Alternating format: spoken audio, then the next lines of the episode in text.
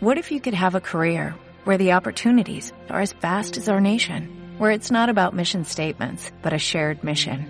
At U.S. Customs and Border Protection, we go beyond to protect more than borders, from ship to shore, air to ground, cities to local communities. CBP agents and officers are keeping people safe.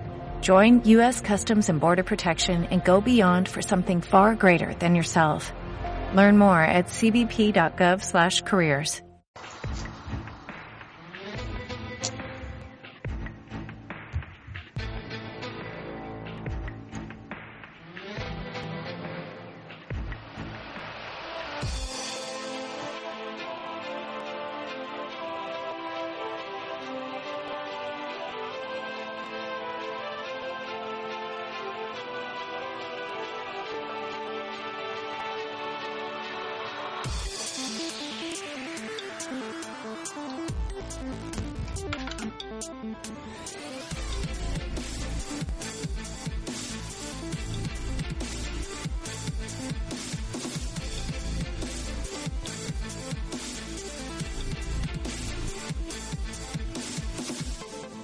Hola gente, ya estamos aquí. Después de ese tráiler jugable que lanzamos y después de tanto hype generado en el grupo, ya estamos aquí para hablar con vosotros, para juntarnos unos cuantos locos para hablar de los temas que más os gustan. Porque esto es el nuevo podcast que sale del grupo de PS4 España. Recordar, esto es Estamos al mando. Y lo primero que voy a hacer es presentar a la gente que me acompaña. Bueno, tengo por aquí a Ángel, ¿qué tal?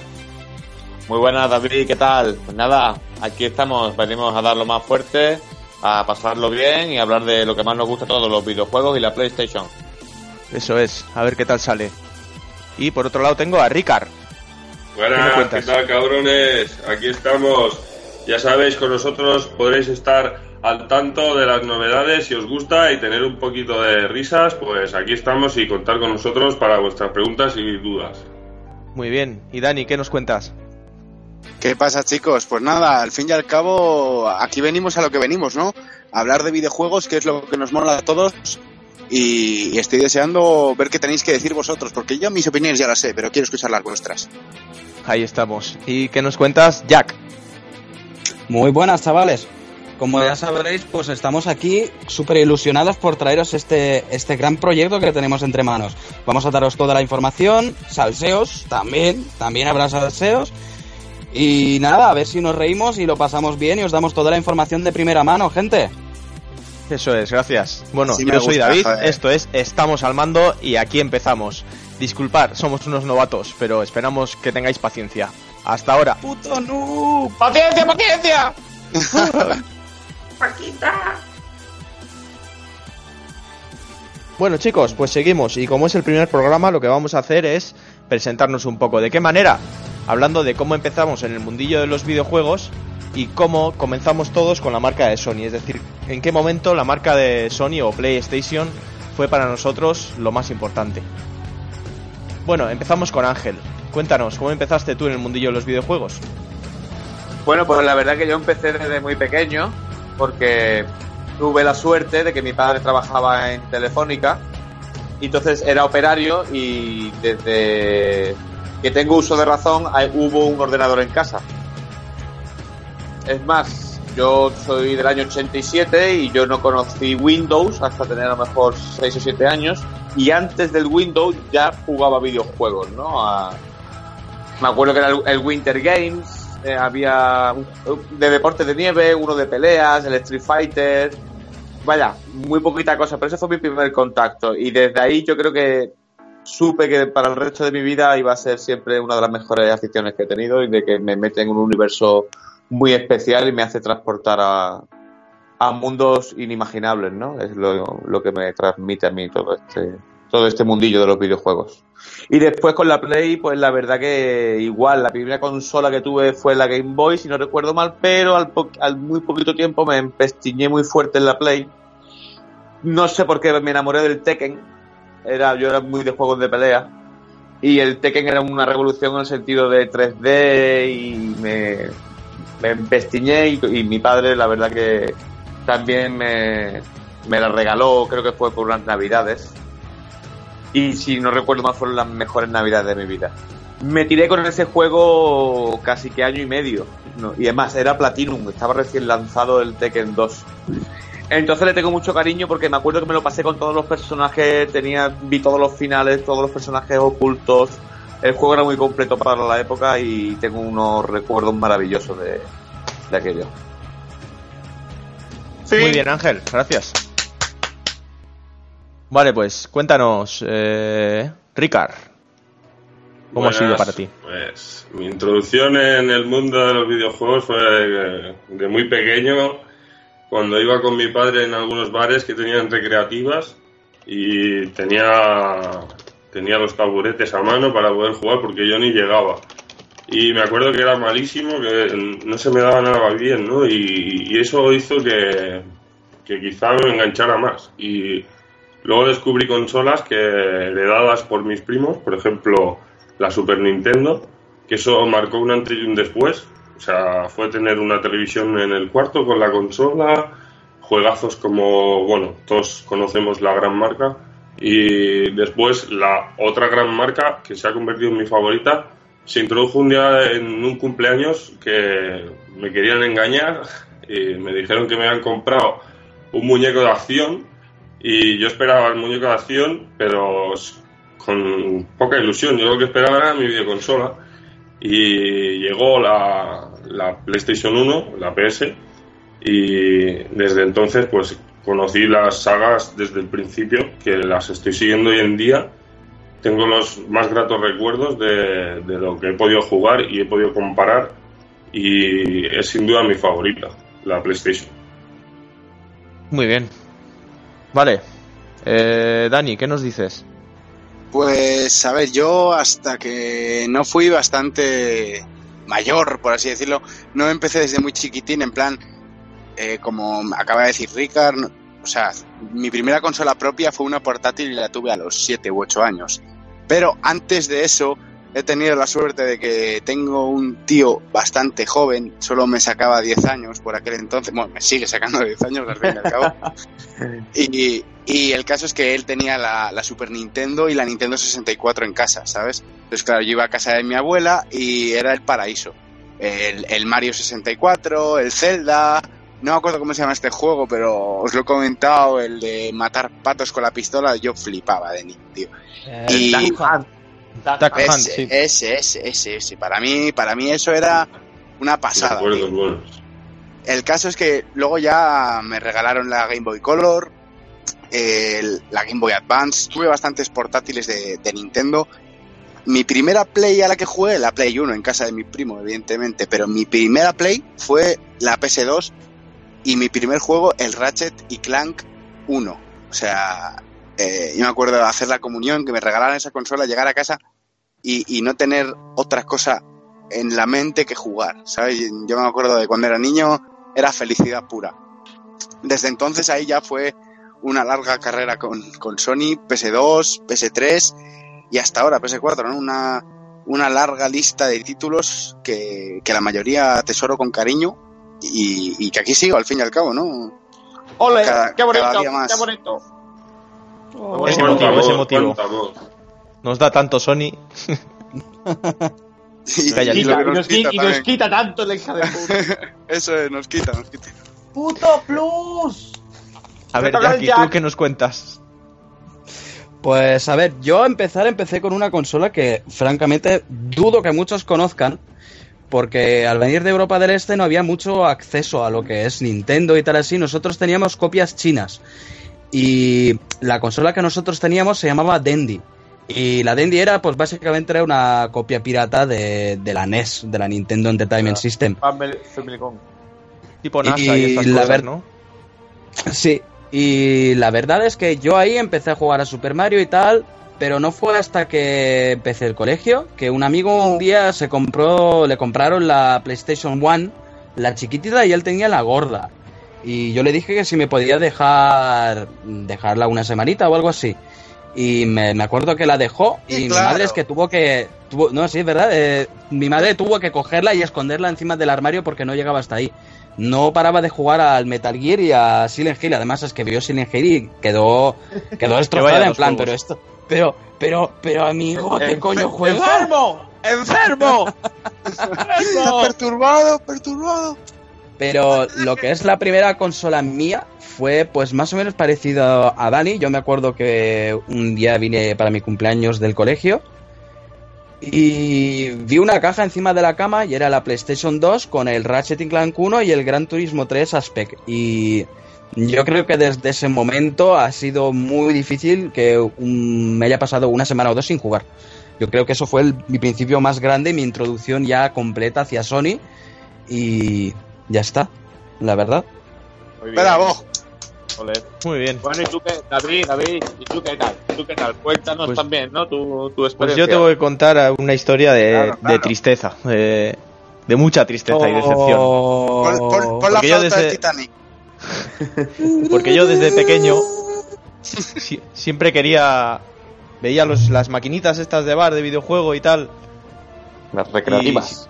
Las recreativas, y le- incluso le pedía dinero a mi madre para comprar algo para comer y tal, para comprar en un kiosquillo algo, unas patatitas o algo, y me lo gastaba en la máquina. Jugaba muchísimo al Street Fighter. No, al Street Fighter no, perdón, al Final Fight.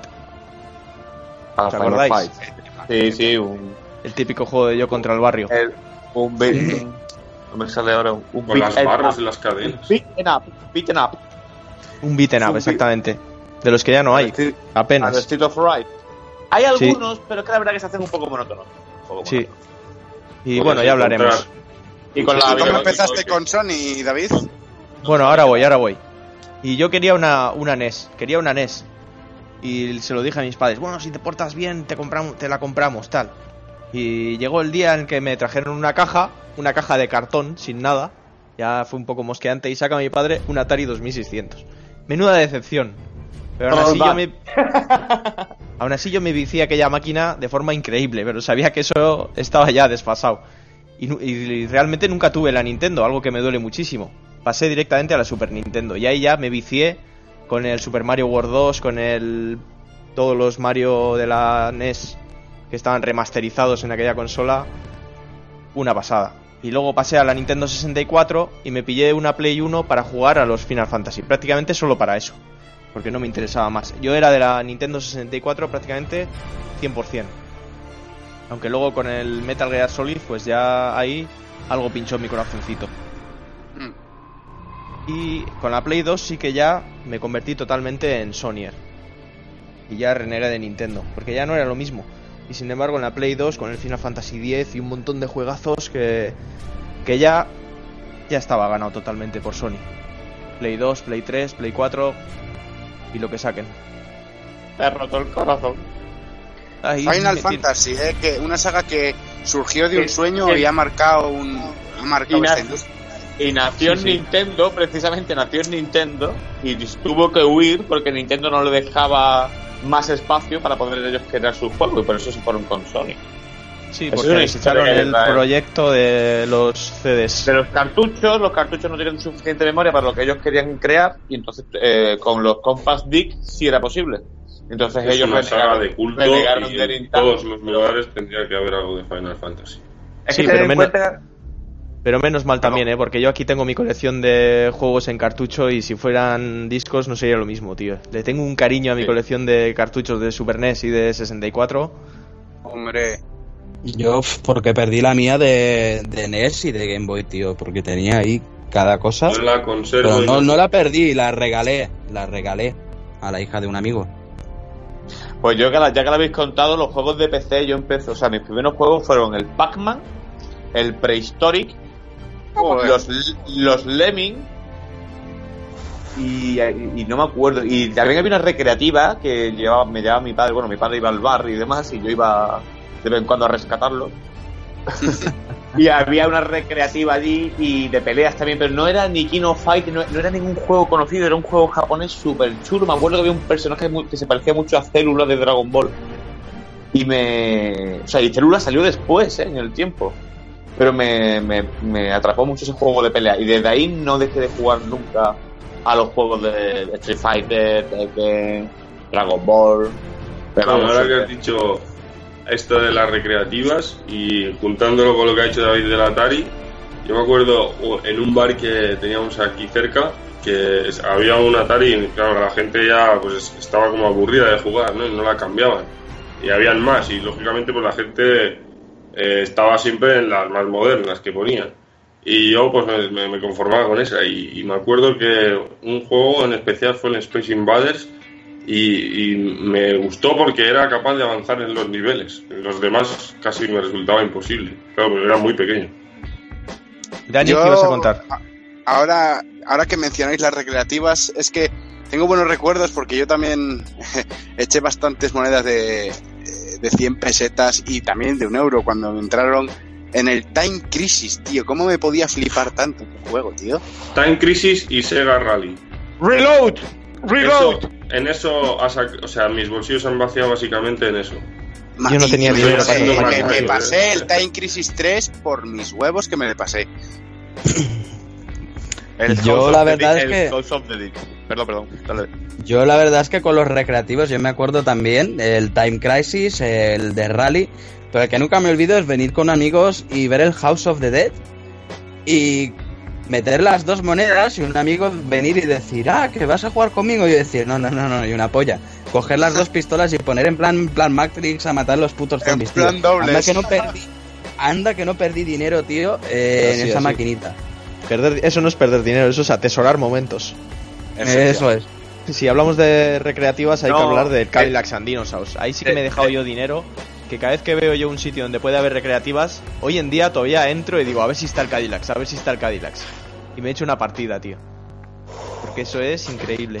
Y por supuestísimo el Metal No lo encuentras, ¿eh? Es muy Sí, difícil. sí. Hostias. Bueno, y, y decir también que, que eso eran los micropagos de antes. Efectivamente. Y Ahora mismo las salas recreativas eh, están completamente abandonadas, o muchas de las que conozco yo, también hay que decirlo. No pueden ni compararse a hace años atrás. O sea, es imposible. Pero, por- pero porque están los monstruos, o sea, quiero decir, la, la consola de o- mm, doméstica, que es por eso se inventó. Antiguamente las, las, las recreativas eran mucho más potentes que las domésticas. Entonces la gente tiene que ir a jugar allí. Las de las domésticas tienen mucho menos potencia. Hoy día todo eso se ha, se ha cambiado. Hoy día tienes tú en, en casa una máquina súper potente que hace muchas mejores cosas que cualquier máquina que te vayas a encontrar en la calle. Entonces ha, devalu- ha devaluado su valor y todo. Lo- la Claro, verdad ya que sí que incluso con la con la Super Nintendo ya tenías compañías como Acclaim o Capcom que te anunciaban que tenías el mismo juego que podías jugar en la recreativa en tu consola. Es verdad que no estaba a la Claro. misma altura, pero prácticamente el juego era muy jugable. Sí, ese momento ya empezó a, a- a igualarse el mercado de ese sentido hasta que las domésticas ya la, la sobrepasaron y evolucionaron completamente. Sí, sí, y es que Sí. la Super Nintendo es lo que me convirtió en verdadero gamer, con juegos como Super Mario World 2, que aún hoy en día lo pondría como número uno en la lista. Sí, sí. Es que ese juego es. Que igual, igual que el Zelda, el Zelda también creó un Oh, qué, qué preciosidad de Zelda, tío. Ese le tenía mi tío también, qué maravilla. Yo le tengo muy buenos recuerdos al Mario, sobre todo cuando aprendí el pasaje secreto. Y de la Nintendo Nintendo 64 disfruté muchísimo el Star, el Star Fox, lo disfruté muchísimo. Oh, Maravilloso. Bueno, Star Fox era una... Y el, y ¿La habéis, visto, la habéis visto en el E3, ¿no? A, a Star Sí, Fox Sí, sí, con sí. Ubisoft. Sí, No. Parece ser que va a salir algo. Veremos. ¿Os dais cuenta que nos van que van a haber una o dos personas que se van a quejar de que estemos hablando de esto? Es posible. Yo creo que deberíamos cambiar el tema a Sony. ¿no? Nos estamos En saliendo mucho del tema. ¿Qué juegos recordáis de Sony? Tomb Raider, ejemplo. Bueno, es No, una era- pequeña intro que hemos el hecho que para era- hablar de cómo empezamos nosotros como jugadores, ¿no? Que nos marcó en unos primeros momentos. Claro. Pero bueno, porque es el primer programa y hay que entenderlo también. Hombre, El caso es que mis inicios en verdad fueron PS2. En PS2 yo podría haber largo entendido de, de Sony.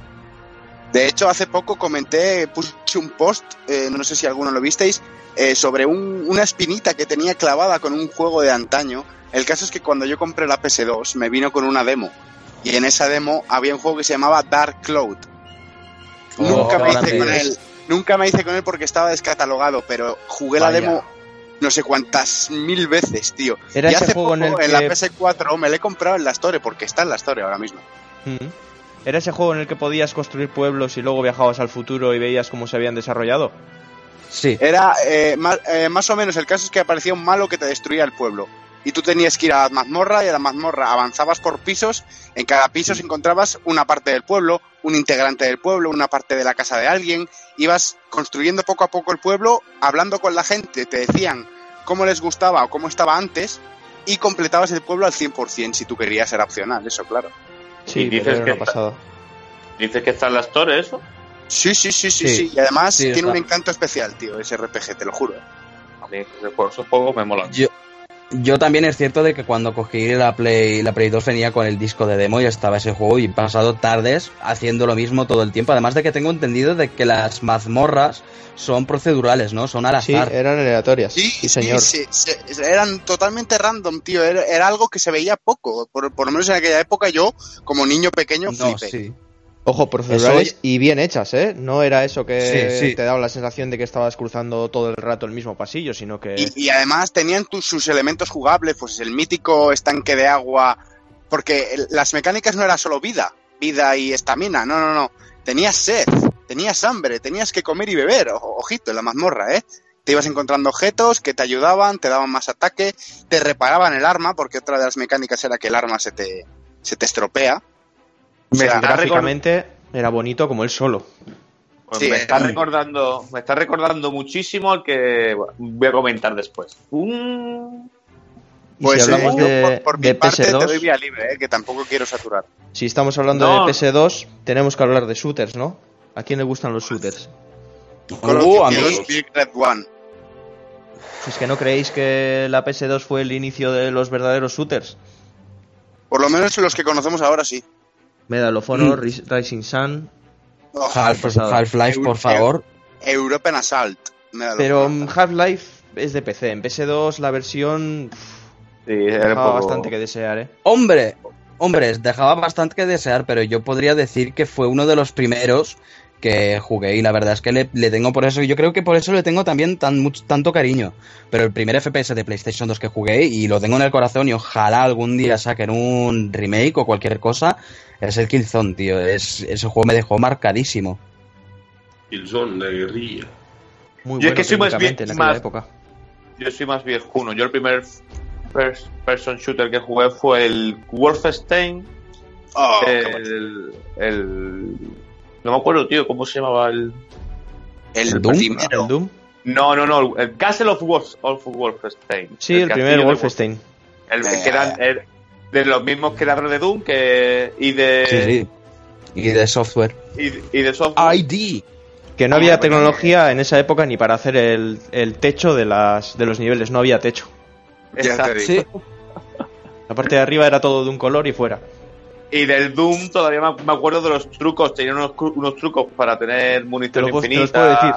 Y de clip QD, y de DQD. Y de, y, y de DQD, y de K, FK, Sí. y de clip. Hostia, eh, grande, fíjate la tío. memoria cómo funciona. Bueno, yo me vuelvo un Es poco a marcado a PS1 fuego. con el Quake. O sea, ese es el que Oh, me. Fue, fue posterior. disparos. Fue, fue O sea, posterior. no sé. Sí, fue el tercero que sacó esa compañía. Fue primero el Wolfenstein, que es- se podría decir que es el padre de los shooters en primera persona. Exacto, fue el primero. Doom, Doom el primero fue, por así decirlo, el hijo avanzado y más exitoso.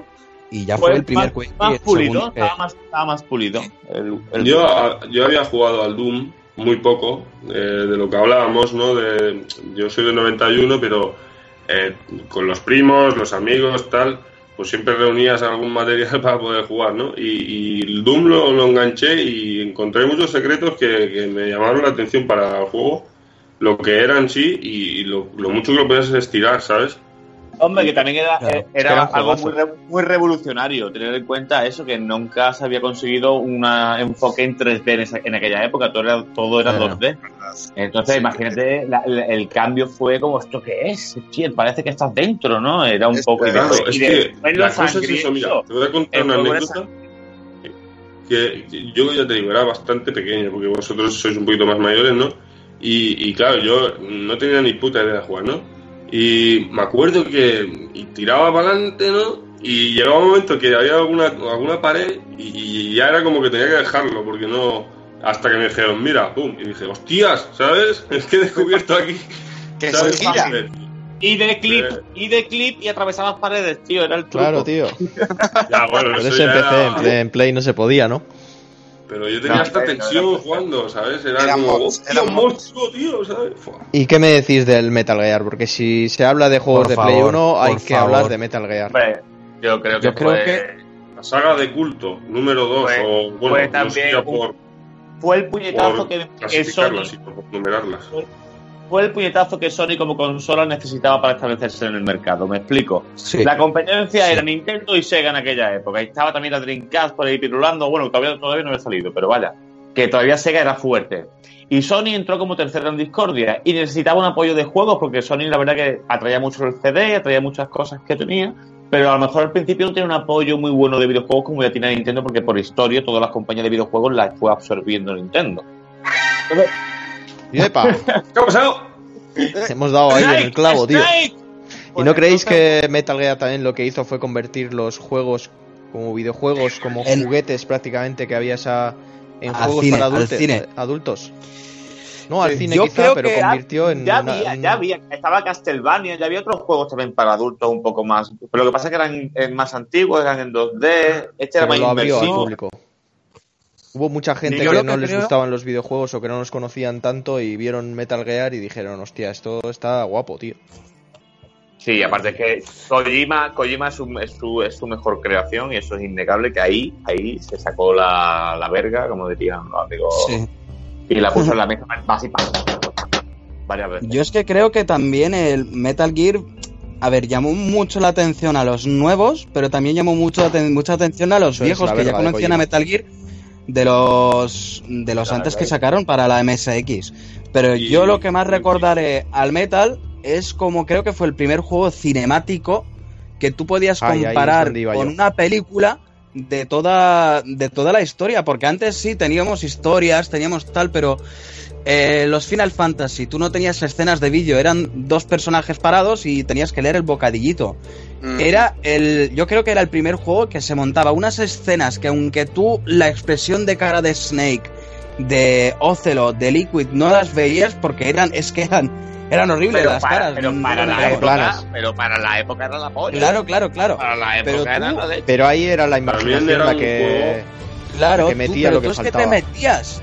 También era un juego que no era fácil y, y eso gustaba, ¿sabes? Que, que no era el típico juego que te podías pasar así fácilmente, que tenías que sentar y jugarlo y, y probar veces porque fallabas y muchas veces te frustrabas y, y eso era la gracia, yo creo también a- de saltar un poco de lo que era el arcade típico, ¿no? O soltarnos ya de las plataformas y tal y entrar en ese mundo ya con cinemáticas, el rol, las historias, pues eso fue un avance, yo creo. Y, desde luego el guion y los personajes carismáticos que tuvo ese, ese juego, que luego nos han repetido, eh, ya hablo de mi opinión.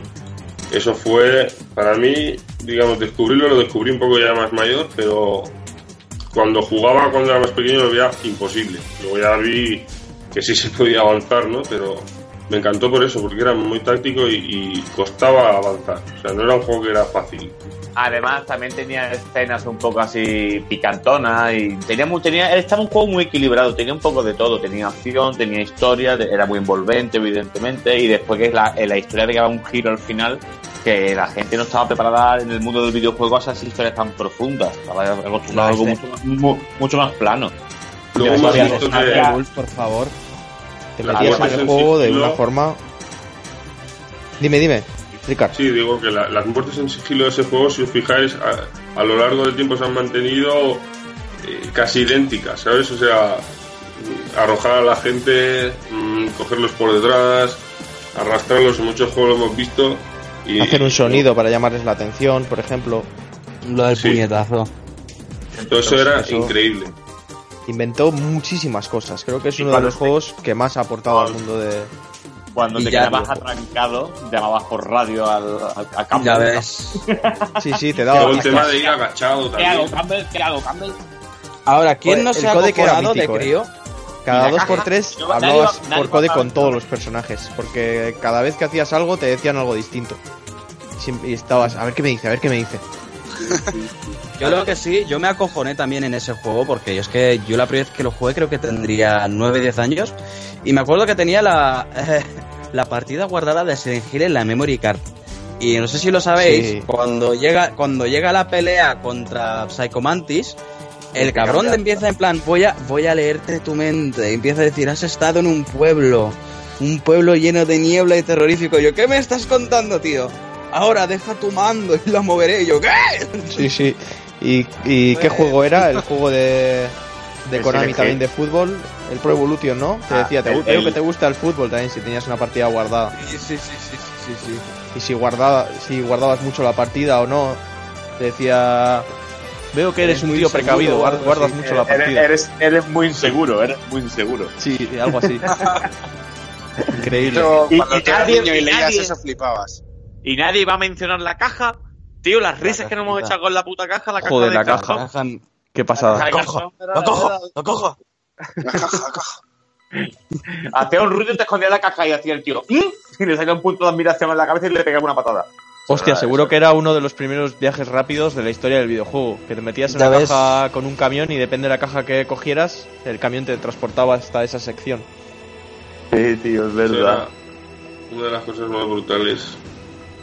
O sea, Eh. como dices tú, de viaje rápido así, de no tener que ir mm, por las secciones, madre mía. tío. Bueno, ya que vamos de generaciones y demás, ahora en Play 2, ¿cuál fue el juego mítico que pensáis que fue el juego revolucionario de Play 2?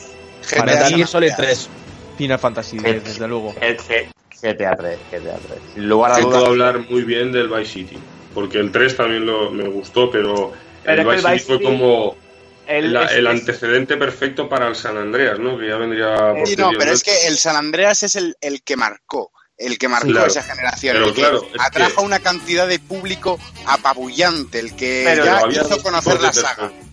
Los que se Sí, pasaron pero- el Vice City pero y los que todos, no, ¿sabes? O sea, todos, todos entonces- son, son una mejora del 3. Quiero decir, al fin y al cabo, la revolución fue desde el del Sí. 2 al 3, de verlo 3 desde arriba a verlo en tercera persona. Entonces, en tercera persona eso fue what? Y aparte la libertad del GTA, que es acojonante, eso hizo que dijeras, tío, este juego es una locura, esta libertad del poder que te coger el la- RPG y todo. que te persigue la policía. de- Es más, creo y que eso eso estoy contigo. Eso era antes y después.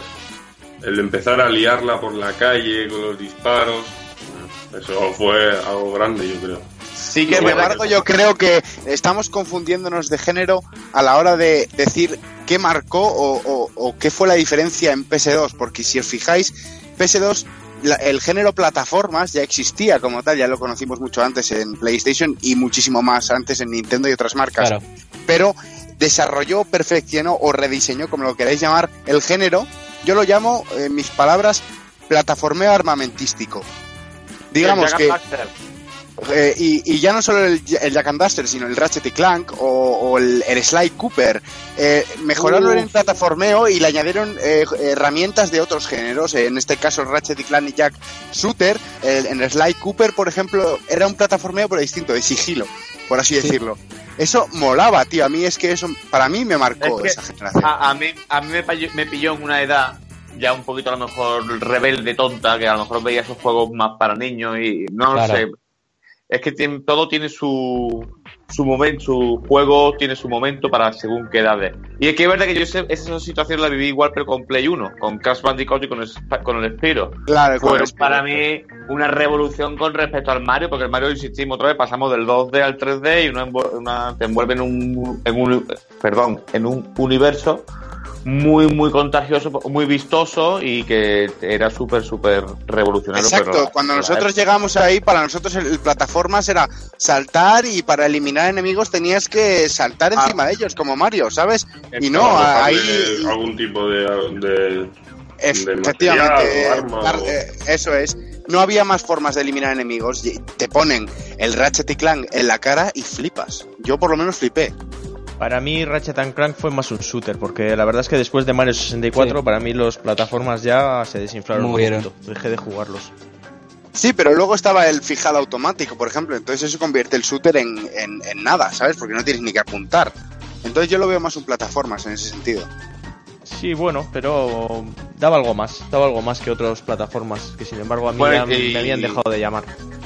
Y de conducción también estaba muy bien el Gran Turismo y había algún, Mm. algún juego de coches que también estaba muy potente en Play. Gran Turismo 5, qué maravilla, tío. Pero el 5, que- perdón, el el mismísimo Eh, Gran Turismo. Sin más. A mí el que me dejó marcado de la Play 2 eh, fueron, bueno, técnicamente fueron dos, en los que yo flipé con los gráficos, flipé con la historia y flipé con el miedo que me metieron. Eh, Silent Hill 2 y Forbidden Siren. No he jugado Siren, nunca me lo pasé. Eh, es muy chungo ese puto juego. Yo me lo mira, ahora mismo se está descargando eh, el, de la versión de la, de la Play 4, pero es que ese juego es muy difícil. Pero lo que sí que me hacía gracia de ese juego es que como aún no estaba la, la expresión facial muy dominada en el mundo de los videojuegos, no había tanta potencia para hacerlo, eh, que cogieron actores reales, hablando, por así decirlo, y lo pusieron encima de las caras y quedaba como un poco cómico. Rarísimo, ¿no? Sí. Sí me suena la algo de verdad eso, que, sí. que Play 2 tam- tuvo también sagas como la del Señor de los Anillos, Matrix. eh, hubo, un, hubo un montón de sagas que fueron buenísimas. En Madrid, Yo me acuerdo una- decir yo, por ejemplo, ahora que lo has dicho, que eso fue, para mí también es que, bueno, como tenía la parte de la película, ¿no? Eh, Bueno, hablo, primero todo hablo del Enter de Matrix, el primero, el que no trae los protagonistas. Estaba la Niobe y no recuerdo el nombre del, del hombre asiático, bueno, este. Y, y me acuerdo que los, los efectos de esquivar balas y todo no eran tan originales como los de Neo, pero la historia me pareció el final una pasada. O sea, ese juego marcó, para mí marcó la Play 2 y yo lo tenía y cuando lo, lo tuve ya comprado nunca más lo vendí, ¿sabes? Lo, lo tengo guardado y todo. O sea, fue Pues yo Brutal. también me vicié a, una saga, me gustaba mucho en Play 2, porque después en Play 3 para mí ya desinfló. Din- eh, Dynasty Warriors. Oh, Ah, vale. Lo jugaba con un amigo. Qué, qué bonito, No tío. Eh, Era pegado una, espe- especie de hack and slash, pero estratégico, tío. No pero se ya, molaba. ya lo- ya- Bueno, ya la lo- estrategia tenía lo- poco, ¿eh?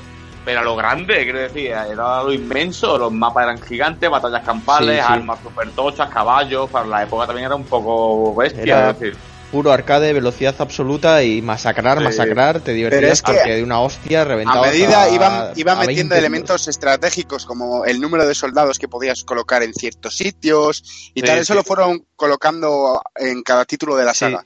Es que había varias. Cada vez que salía un Dynasty Warriors salían como tres versiones. Había uno que era más estratégico y otro que era más puro arcade. Entonces, depende si te gustaba más tirar por lo puro arcade o más por estrategia, te cogías uno u otro.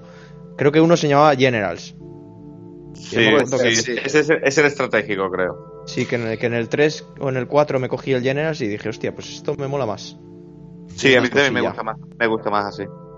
Y también quiero aportar que como guinda de la tarta, eh, PlayStation 2 se, se cerró para aquella época que era una bomba Resident Evil 4. Que hoy día todavía se está vendiendo a precio de...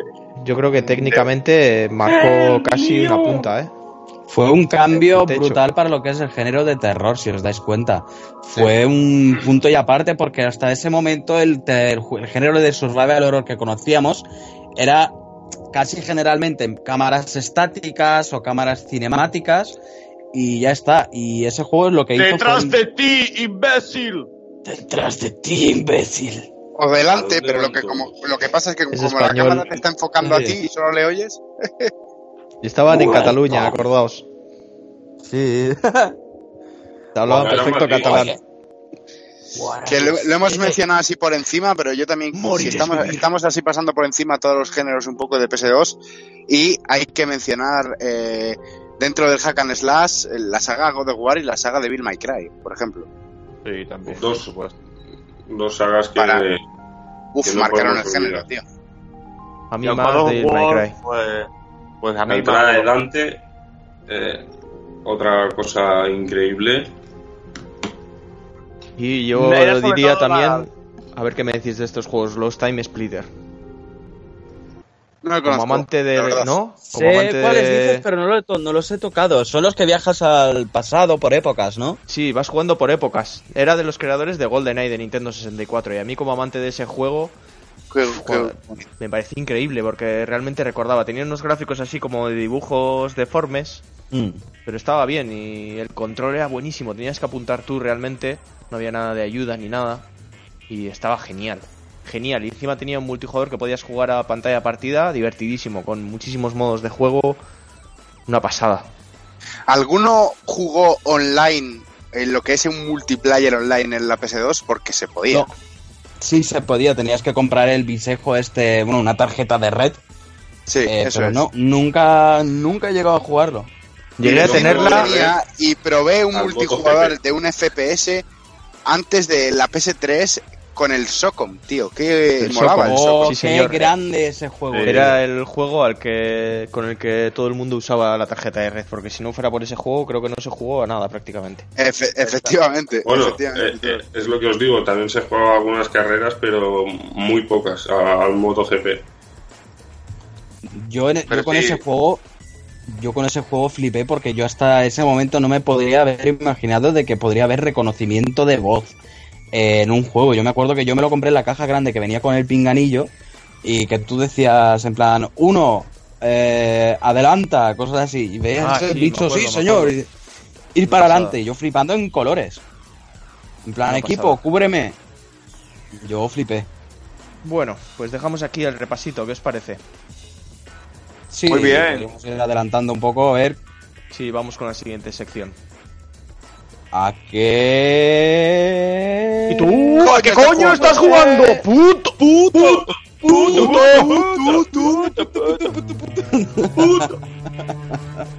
Bueno, Ángel, y dime, ¿tú a qué coño estás jugando?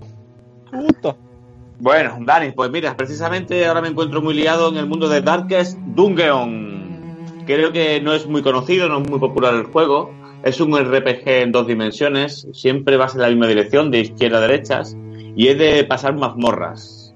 Puedes crearte una patrulla de cuatro personajes diferentes, en el cual puedes elegir 10 roles. Que Por turnos, los ¿verdad? Que creo que no lo has dicho. Sí, va, va por turno, va por turno, RPG por turno, perdón.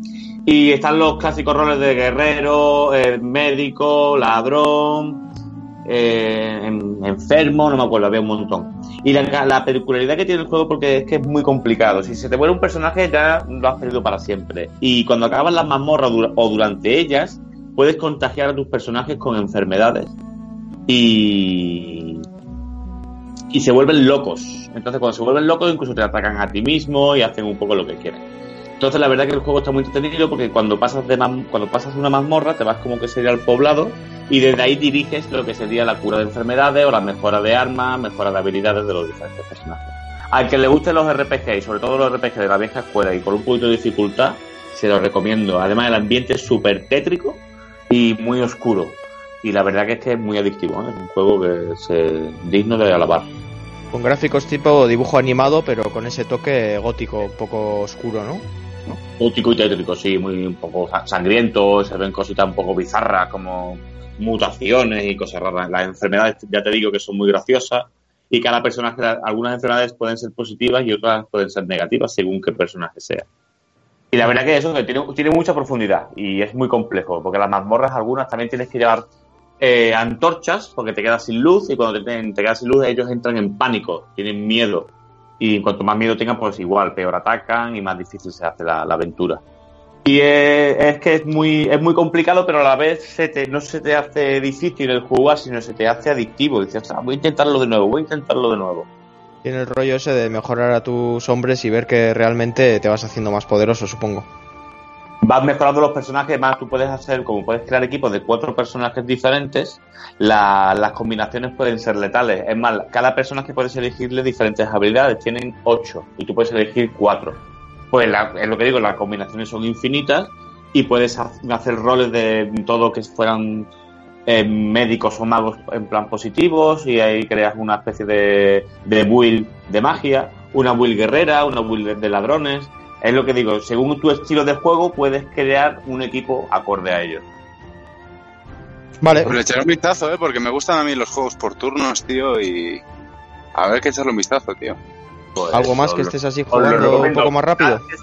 Um, Bueno, eh, estoy jugando con Ricard al Monster Hunter de nuevo porque casi que me lo llegué a pasar de lanzamiento. Lo que pasa que me tu- tuve unos cambios y demás y lo abandoné un poco. Y ahora con Ricard voy a intentar volver a ello y pasármelo completamente. Me parece un juegazo el Monster Hunter y, y igual muy bonito, un universo que te atrapa, las luces que tiene, la, la profundidad de personajes, de armas, de movimientos. Aunque algunos dicen que es repetitivo, sí, pero como todo, según para qué, quién es repetitivo, ¿no? Igual que los FIFA, los Call of Duty, ¿no? Es el ejemplo que siempre se pone. Que para cada quien no es repetitivo a lo mejor hacer las mismas cosas, sino que lo encuentra algo divertido. Mm, Y sobre todo jugando con alguien. Exacto, además en cooperativo. Cooperativo Forever. Vale. Mm. Pasamos al siguiente. Genís, Vamos allá. ¿qué nos dices? ¿Cómo? Genís, bueno, pues, pues Dani, ¿qué dices? Ay, Pues- sí, Genís no está. Denis no está. Es, Denis se fue. es el, es el experto en ilumina- iluminación y maquillaje. Sí, sí, sí, es el que nos prepara a todos. Pues bueno, Vale, yo... es que tengo aquí la chuleta y me, me lío. Dinos, dinos. No te preocupes. Yo y esta, iba a mencionar el, el Vampire, que es así el último juego que he adquirido. Y la verdad es una acción, es una acción RPG en el que, como el título dice, eh, el protagonista, tú, vaya, eres un vampiro. Y el juego comienza, tú te despiertas, sin hacer spoilers, ¿vale? No quiero hacer spoilers, es simplemente el comienzo del juego. Tú te despiertas como si fueras un cadáver tirado en la calle, con la diferencia de que, digamos que, a- a- a- con la diferencia del resto de cadáveres, tú has resucitado, ¿vale? Y te ves, te ves eso, distinto, con sangre. Digamos que el primer personaje conocido, eh, la primera cinemática del juego es, es, es más bien algo dramático. Luego ya ahí pasamos a las mecánicas. Digamos que no es un juego en el que luchar contra enemigos sea difícil, ya que desde el principio te dan todas las habilidades. Te dan todas las habilidades. A ver ese rebote que se está oyendo. Sí, ahora, ahora mejor. Ahora, ahora ya me oigo mejor. Que antes me iba con eco. Voy a aprovechar para decir una cosita. Hay que decir que este juego es de Don Not, ¿no? La compañía que, que hizo el anterior... ¿Cómo se llamaba este juego? Eh, la- Sí, sí, sí, el de la historia. em, De o sea, la chica esta... Life is Strange. Life is Strange, coño. Eh, ¿Qué dice efectivamente. con Life? ¿Qué coño? De modo que El- me espero un juego más, más enfocado hacia la historia. ¿Es así? Sí, porque últimamente estamos acostumbrados a ver que los juegos en los que tomando decisión, o sea, depende de la decisión que tomes, afecta a la historia. Esos juegos los solemos ver solo en, en películas interactivas, ju- juegos como Heavy Rain, Detroit o, o los de Telltale, ¿sabes? Entonces, cuando nos presentan un, un juego en el que además de que tus decisiones afectan a la historia, puedes luchar y, y es más, tiene algo de acción, estamos poco habituados a ver eso. Y eso es lo, que- lo que iba a hablar primero, pero sí, en efecto, este juego es sobre todo eh, historia, y no solo historia, sino hablar con los NPCs. Los, los NPCs tienen una personalidad todos, o sea, quizá hay pocos ciudadanos, pero cada ciudadano tiene su historia, su, su vida, y tienes que averiguarla, básicamente porque el, el juego te da la opción de, de chuparle la sangre a cualquier persona que haya en el juego. Cualquier NPC es, es comible, por así Y cambia el desarrollo, ¿no? Claro. Eh, efectivamente, ese, si ese NPC te, te iba a dar una misión o estaba relacionado con una misión de alguien, esa misión va a cambiar o la vas a perder, que también hay misiones perdibles, trofeos perdibles, os lo puedo asegurar. ¿Y qué tal la historia, cancha? La historia al principio es un poco lenta, te explican tu condición, por qué no sabes muy bien por qué estás así, entonces lo que buscas es respuestas, ¿no? En el juego se menciona a un creador, digamos, a tu creador. Eh, es una historia, sigue un- muy bien la mitología conocida de los vampiros. De hecho, en el juego a los vampiros no les llaman vampiros, les llaman econs, que no sé si lo habréis oído alguna otra vez en, en películas No, yo no. de vampiros o en alguna o en alguno total. Pues sí, realmente en la mitología a los seres chupasangres que se conocían como vampiros actualmente se les llamaba por ese nombre y encima habría varias clases. Los licántropos eran una clase de vampiros, sin ir más lejos. Esa diferencia que conocemos todos entre vampiros y licántropos, pues los licántropos son vampiros también. Muy Eso interesante. te lo, explica, te lo explican en el juego y a- aparte, eh, gráficamente el juego no deja, no deja mucho que desear. De momento yo he visto texturas, mm, texturas naturales. eh, es un poco lúgubre el juego porque al fin y al cabo el personaje solo puede salir de noche. De día, digamos que descansar es de día y mientras tú descansas, pues aprovechas para subir tus habilidades con la experiencia que has ganado. La experiencia que ganas principalmente no es luchando, luchando ganas poquísima por no decir nada. La experiencia que ganas es chupándole la sangre a la gente, Matando NPCs, entiendo. Efectivamente.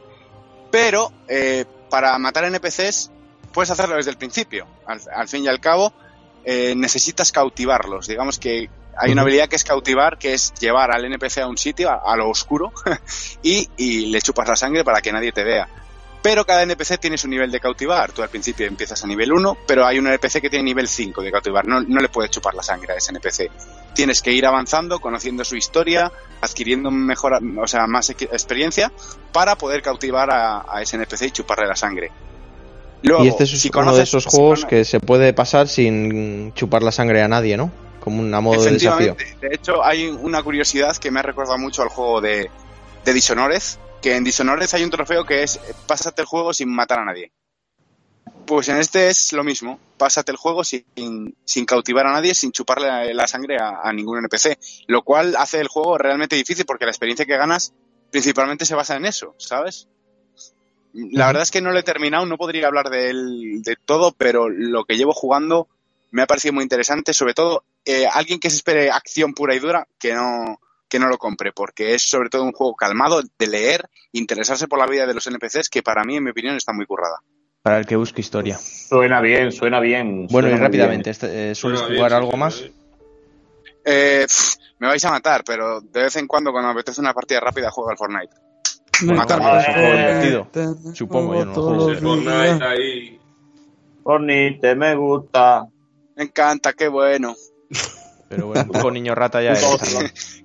¿Qué, ¿A qué estás jugando tú, Ricard? Bueno, yo estoy jugando Jack, Al Jack, lago. Jack. Ah, Jack. Allá, calla. El jacket que tiene el tiempo límite. Jack, Pues yo y ahora mismo, ahora mismo no lo estoy jugando, pero al que le estoy dando bastante fuerte es el que recientemente ha salido. Todo, no hay quien se está. A ver esos rebotes. Eh, mm, todo el mundo ha oído ya hablar de él, se acaba de mencionar ahora hace unos cuantos minutos y es Detroit Become Human. Y la verdad es que estoy flipando en colores con la profundidad que tiene este juego de historia. La, la banda sonora es magistral y todo parece hecho, pero con un con pincel súper pequeño, añadiéndole todos los detalles pequeñitos que puedas. Es, es alucinante este juego, francamente. Es. Y la verdad es que lo que sí que me he fijado es que tiene muchísima crítica social comparándolo con lo que se podría decir la situación de, de Estados Unidos en los años 20 y 30. Mm, Todos ya sabréis más o menos de qué estoy hablando, para no sacar nombres y razas, por así decirlo. Sí, sí. Le Y- tengo muchas ganas. Y yo, y yo. Yo, yo lo recomiendo, ro- lo ¿Te lo has recomiendo muchísimo. No, la verdad es que aún no me lo he pasado. Estoy a puntito y estoy más que seguro que me quedará una sesión de estas cortitas de una hora o dos y ya me habré pasado la primera ronda. Pero es que ya te digo, a mí me ha, me ha encantado tanto que yo creo que es el primer juego que voy a platinar voluntariamente, sin contar los de Telltale. Yo, si me, si me permites añadir algo, diría que pocos juegos que han hecho tres historias paralelas han logrado que funcione y Detroit eh, lo ha conseguido. Lo ha conseguido muchísimo porque eh, yo al principio pensaba eso, de que iba a ser pues como, ¿qué te voy a decir? Como Heavy Rain, que alguna, algunos de los personajes con los que juegas dices, "Pf, tío, por favor, que termine esto ya, que quiero pasar a la siguiente. Pero es que las tres ramas de historia están tan bien definidas y hay tantos detalles que es que acabas ca- cogiéndole cariño a los tres personajes, tanto a Cara como a Marcus como a Connor. Y Pues, a mí me muy parece bien. increíble. Bueno, Pues creo que me lo voy a coger, ¿eh? Después de lo que estoy oyendo, porque estaba con dudas de si esperarme, pero no voy a poder esperarme. Y lo pones Merece por la pena encima porque de... además es muy rejugable. Eh, Sí, es muy rejugable sí. porque hay múltiples decisiones, múltiples cambios, eh, múltiples giros de verdad. eh. Yo Lo, pones por encima también. de Heavy Rain. Mm, Sí, sí, en, cu- en cuestión de mecánica rejugable, lo que estoy diciendo, sí. Pero es que Sí. Heavy Rain tiene es otra historia que me ha cautivado también, no sabría decir. Claro. Hombre, hay un momento, yo, todo el mundo sabemos que en Heavy Rain hay dos escenas en los que acaba siendo súper cansino. ¡Ethan! Sí. Sí, sí, sí. El globo. ¡Ethan! maldito globo. ¡Maldito globo! Puto globo. ¡Odio ese globo! ¡Odio ese globo! Y, y el otro que estoy jugando también es Wasteland 2. Es, por así decirlo, mi joyita desconocida, porque seguro que de vosotros pocos han escuchado hablarlo y los que estáis escuchando el podcast igual ahora mismo estáis en plan Wasteland 2, ¿esto qué coño es? Otro juego por turnos. Sí, es de un- Android. Es de Android. es más o menos es de Android. Es eh, como, como- más o menos como es. Más o menos porque es, a ver, técnicamente es el precursor del primer Fallout que salió. Eh, Wasteland fue el primer juego rollo posapocalíptico de rol que salió por ahí a finales de los años 80. Y esto es la segunda parte que el creador de ese juego decidió, coño, continuarla, pero en la generación actual. Y estamos hablando de un juego de rol y de la vieja escuela por turnos, tienes que, tienes que cuidar a tu equipo, hay un montón de estados, hay un montón de, de sitios que explorar. Y Vista cenital, ¿verdad? Sí, vista cenital. Pues medianamente libre, creo que puedes acercar un poco, alejar, moverla libremente, pero es cenital, es completamente cenital el juego. Y la verdad es que yo lo recomiendo mucho a todos vosotros, a los que por ejemplo este mes os, os ha llamado mucho la atención el XCOM 2. Yo la ¿Puedo verdad es que yo? eh, ole. Yo creo que es una compra asegurada. El problema, el mayor problema que ahora mismo lo estoy mirando en la store, es que yo no sé cómo lo hacen, pero sigue costando creo que 59 euros. 59. ¡Oh! un juego del año... ¿Cómo? ¿Cómo? No me lo creo. No, a ver, el 2, sal- el 2 no salió en los años 80, pero estamos hablando de un juego que ha salido hace ya unos cuantos anitos que cuesta eso. Pero la verdad es que muchas veces lo he visto en rebajas, así que si podéis verlo por rebajitas y típico ¿Cuánto has que, vale ahora mismo? es- ¿Cuánto has dicho? ahora mismo cuesta, mira, te lo voy a decir ahora mismo, dame un segundo, Wasteland, Wasteland, Directos Cat, el único que está y está a redoble de tambores.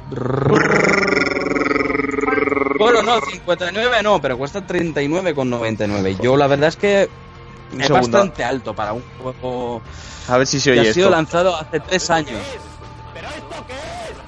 Three years ago. Ahí, ahí tenemos a Matías Prats quejándose del precio. Three years ago. Vale, vale. Y no, cuesta Venga, Y algo Ricky, más. ¿no? mm, next. Ricard. Bueno, pues yo quiero hablaros del Agony, que es el juego este que causa más hype que otra cosa. Digo esto porque cuando empiezas a jugarlo no te dan ningún tipo de recuerdo del personaje, empiezas muy perdido.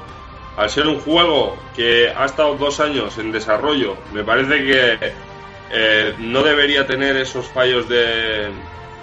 de uy, perdón que se me ha la palabra ahora. Eh, bueno, no debería tener ningún tipo de fallo como puede presentar en los frames que se cortan. Pero bueno, dejando eso de un lado, el juego, sí, eh, el juego en sí eh, es bastante calmado. O sea, que se espera un juego frenético, mm, no se lo va a encontrar. Porque ya os digo que es un juego muy, muy calmado. eh, las mecánicas son muy sencillas, no hay ningún tipo de combate, solo se trata de sigilo puro. Típico eh, survival, ¿no? De estos que hace sí. poco estaban de moda. Alien, Alien Isolation. Me suena un poco a ese tipo de juego. Buah, de Alien Alien. Isolation es el rey en mi... No, no podéis comparar ningún juego a eso, porque ese, ese juego es perdonad, perdonad. No me echéis del Bueno. podcast. siguiendo Pues estás a un pelo, ¿eh? Estás a un pelo. ¡Ay! ¡Despedido! No cobramos Sí, por esto, eh, decir que bueno, el juego es muy lento. Tiene la característica de que puedes ir haciendo puzzles que me han parecido bastante logrados, porque te tienes que comer bastante el coco de cómo atravesar algún tipo de, de escenario, siendo muy laberíntico, muy oscuro, muy tétrico.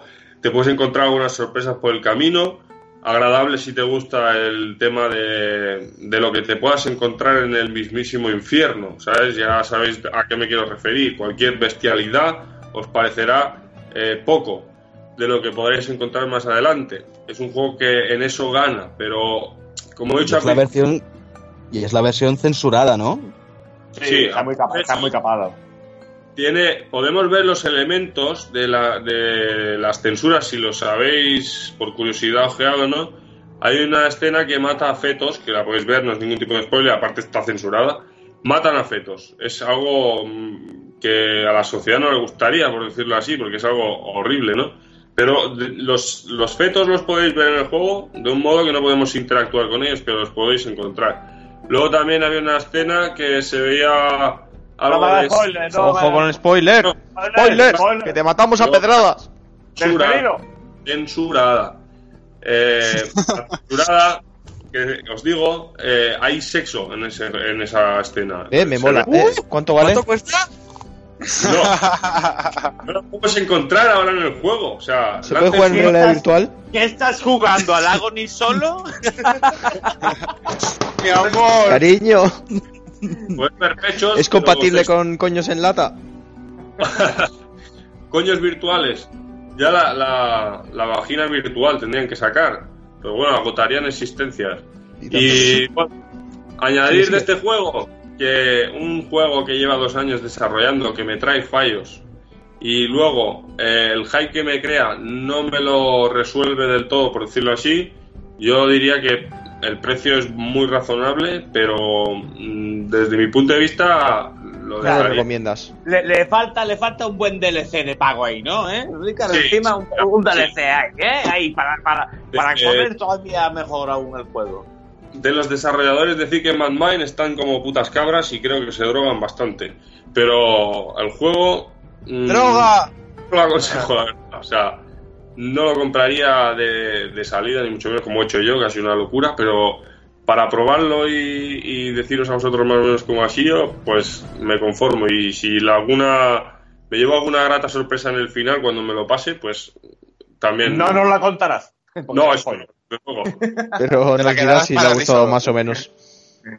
Dime. Si pasa, si pasa algo bueno, no nos lo contarás. No, me lo callaré, porque cuando esté un poco más barato seguro que os llama el hype de este juego, porque si os gusta el mundo tétrico eh, no está nada mal. Lo que pasa es que es un juego que llega hasta aburrir, es decir, lo dejo apalancado, me juego a otro, ¿sabes? O sea, es un poco... No tiene ese enganche de decir, uy, me llama por esta razón. sí, sí. ¿Y Bueno, algo David. más que estés jugando? Ah, también, perdón. Algo más con el señor Barbas al Monster Hunter, que me está poniendo... No sé, ya está Un Bueno, solo decir del Monster Hunter que me parece un juego a gráfico mm, a nivel, o sea, increíble, por decirlo así, los escenarios eh, están muy logrados, las mecánicas difíciles de cojones y los bichos, como me dijo Ángel, eh, los bichos que te puedes encontrar cada vez son más guapos. O sea, en eso si te gusta el tema de, de las skins, de, de disfrutar en ese aspecto, yo lo recomiendo. Y algo más que esté jugando así, pues al Horizon Zero, que bueno, todos lo habréis jugado, o menos probado. Y me parece que ese juego eh, hace bien de ser ahora mismo uno de los mejores exclusivos. Creo que el puesto que tiene se lo ha ganado a pulso. Pues yo porque no lo he jugado, tío.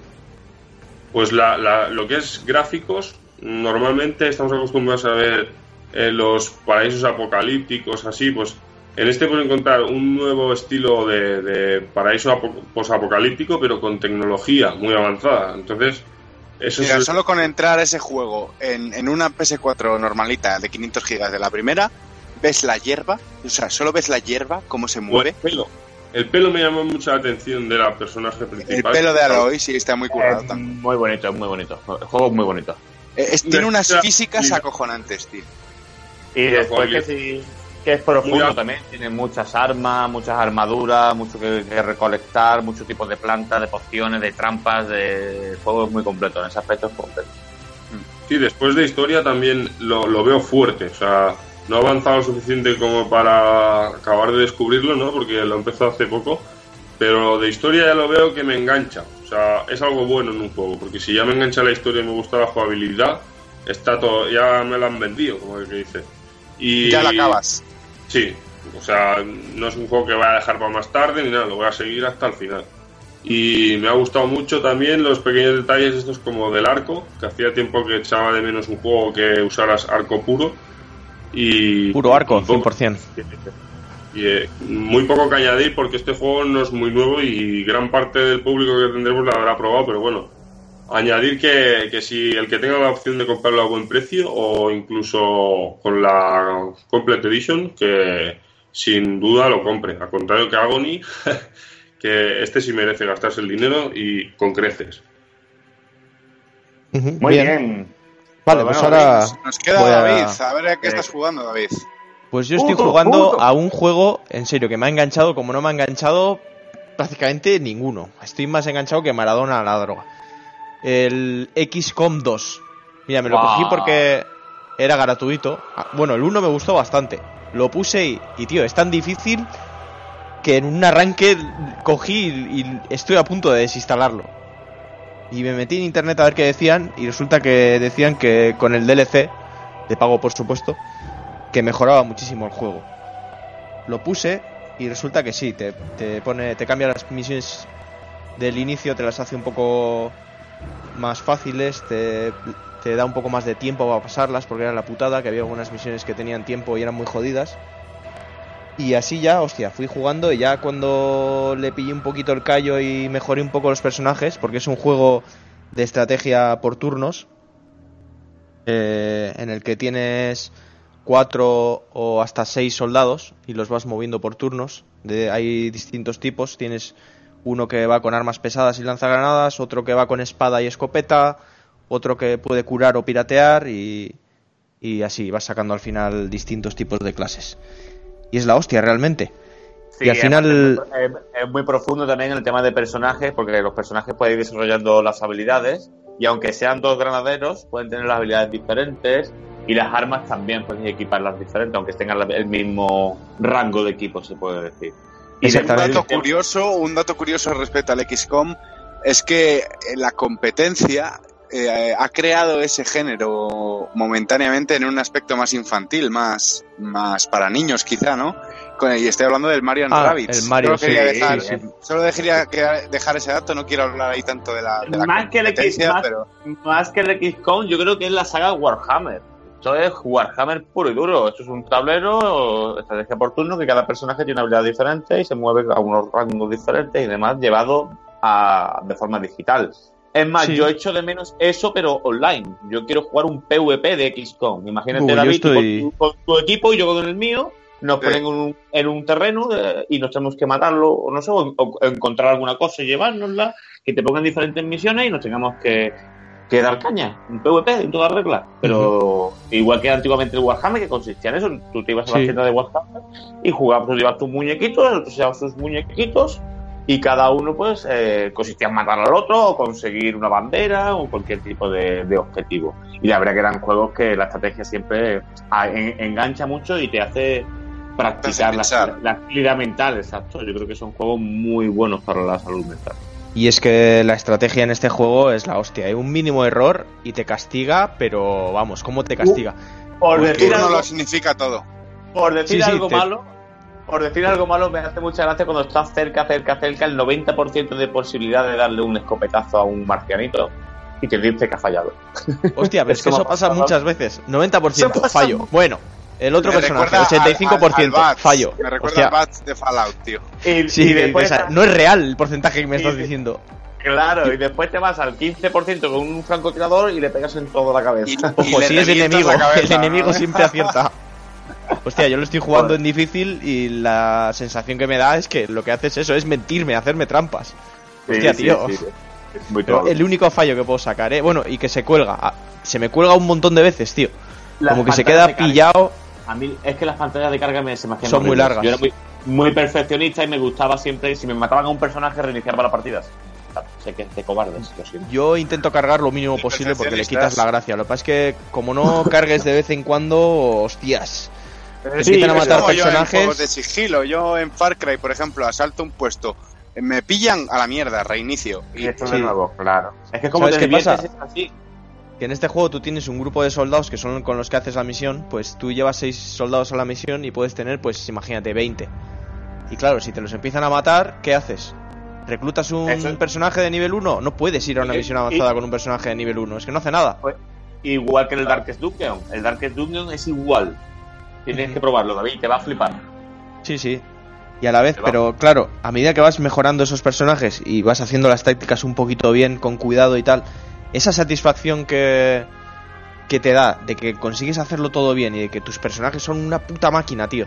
Y es que les coges cariño. Incluso te permite personalizarlos, ponerles el color al arma, la armadura, ponerles nombre. Yo mira lo que hago.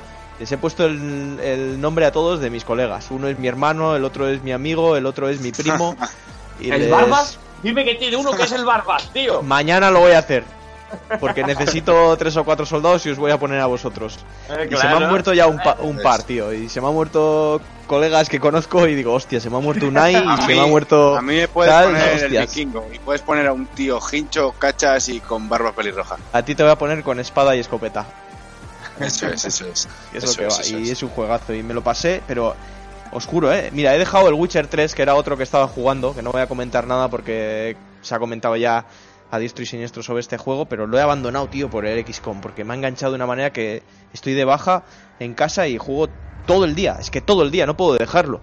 Y me pasé la campaña y luego dije, bueno, pues ahora voy a jugar a la campaña del DLC, ¿no? Y resulta que es la misma campaña. Yo pensaba que iba a ser lo típico que te cuenta otra historia. añadidos. Y es la misma historia, pero te añade un montonazo de cosas. Eh, un rollo de que tiene como tres facciones enemigas con sus héroes, que a veces te aparece el héroe enemigo en mitad de la misión y, y te jode porque tiene unas habilidades que te puede secuestrar un uno de tus soldados y se lo lleva y luego tienes que hacer una misión para rescatarlo. Porque toda la estrategia se juega como en un mapa del mundo y vas recolectando recursos, cogiendo científicos para desarrollar tecnologías y tiene su rollo, tiene su rollo. Es- Esto es en plan, muchísimo. hola, me llamo David y soy adicto al XCOM y todos. Sí, tío, y- Tío, sí, tengo que quitarme, pero la única forma que veo de quitarme de, de esta droga Es es pasármelo. Enganchándote a otro. Enganchándote Hola, a otro. David. No, no, no puedo, me lo tengo que pasar. El Borderlands te va a desenganchar. Sí, hostia, tenemos que jugar al Borderlands, que nos lo vamos a coger aquí unos cuantos y le vamos a dar a cuatro jugadores. Y eso va a ser muy grande. Y otro duro. juego al que, que le doy, que no voy a comentar nada, pero simplemente que juego todos los días que parece que entreno, es al Battlefield 1. Que juego, pf, le tengo ya 600 horas metidas. es, eso es más rollo casual, igual que yo el Fortnite o el Call of Duty, tío. En plan, una Sí. partida o dos rápidas.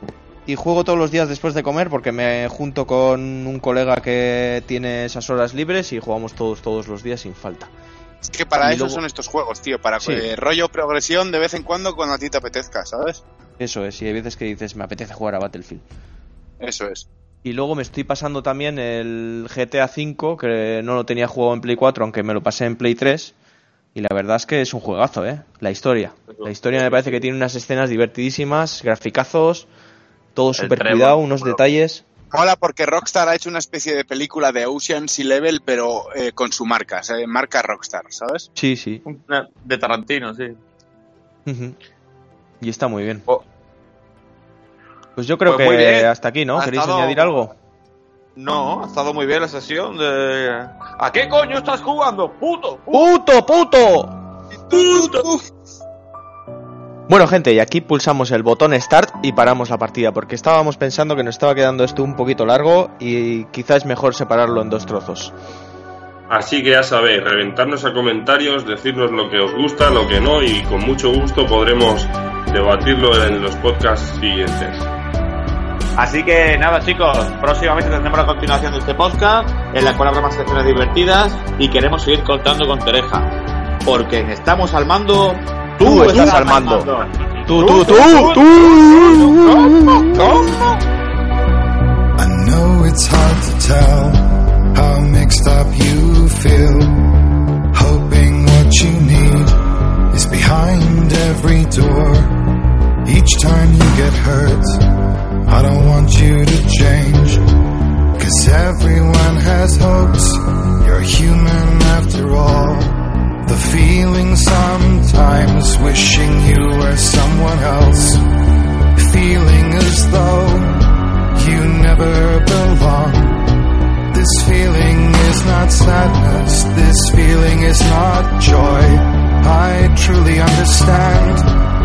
Please don't cry now. Please don't go. I want you to stay begging you, please. Please don't leave here. I don't want you to hate all the hurt that you feel. The world is just illusion, trying to change you. Being like you are, well, this is something else. Who would comprehend? But some that do lay claim divine that's not what I believe, and it doesn't matter anyway. A part of your soul ties you to the next world, or maybe to the last, but I'm still not sure. But what I do know is to us the world is different, as we are to the world. Guess you would know that. Please don't go. I want you to stay. I'm begging you, please. Please don't leave here. I don't want you to hate for all the hurt that you feel. The world is just illusion, trying to change you. Please don't